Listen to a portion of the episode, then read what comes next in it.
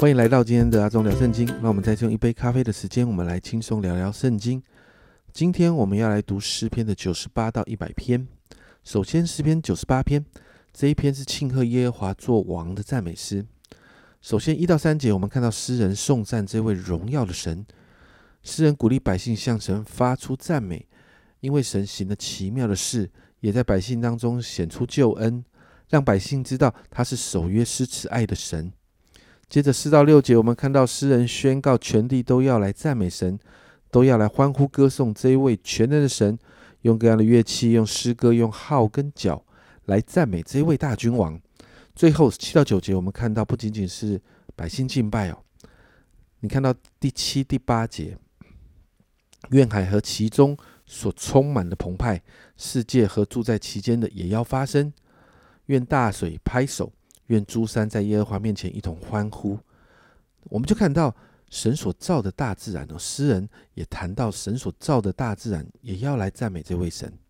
为什么？因为第九节说到，他要来审判遍地，他要按公义审判世界，按公正审判万民。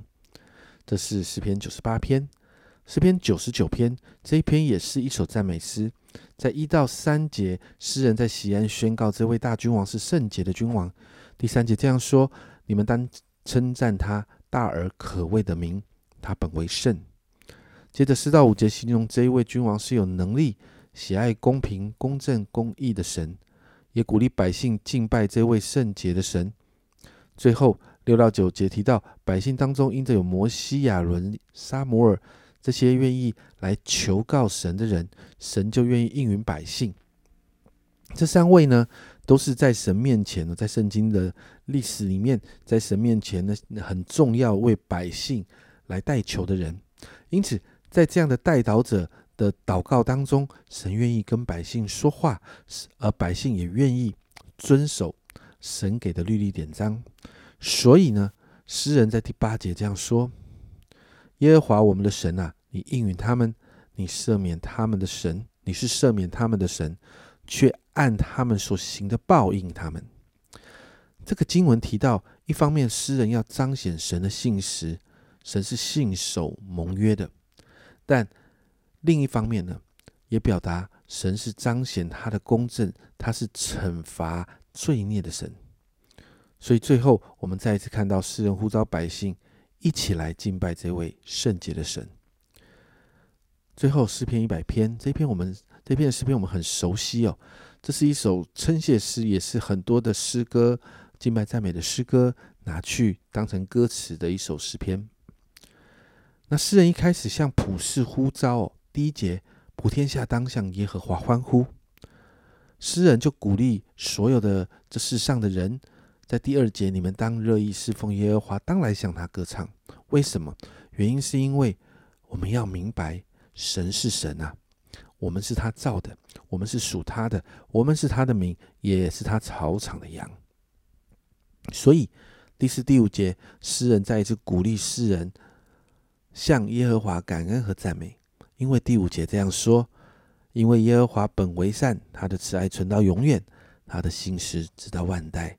神是守约施慈爱的神，这三篇诗篇都是向神赞美的诗篇。赞美神是我们需要常常操练的。神在圣经中的伟大、信实、慈爱，当我们在赞美的时候，我们会越发明白这些形容是真的。而这样的赞美就能够激发我们对神的信心，而这样的信心会带领我们看见神的作为，带领我们突破困境。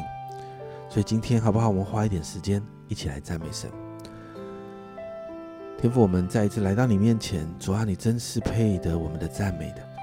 主啊，主啊，这三篇的诗篇，主啊，有好多的经文形容你的伟大，形容你的慈爱，形容你的圣洁，形容你的信实。主啊，主啊，因此，主啊，我们真的，主啊，为着这些，我们就来赞美你。主啊，因为这些是我们在我们每一天的生活里面，做我们真实可以经历的。主啊，主啊，你伟大的作为，主啊，主啊，你奇妙的救恩，主啊，主啊，你对我们的爱，主啊，这是真我们真真实实每一天都在经历的事。主啊，因此主啊，今天早上我们就来赞美你。主啊，你是守约是慈爱的神，主啊，你是伟大的神，主啊，你配得我们一切的赞美。主，我们谢谢你，让我们可以赞美你。主啊，也帮助我们每一天，主啊，主啊，无时无刻我们都来赞美你。谢谢主，这样祷告，奉耶稣的名，阿门。家人们，我们一起来赞美神吧。赞美神会看见突破的，用感恩和赞美，我们一起来进入神的同在中。这是阿忠聊圣经今天的分享，阿忠聊圣经，我们明天见。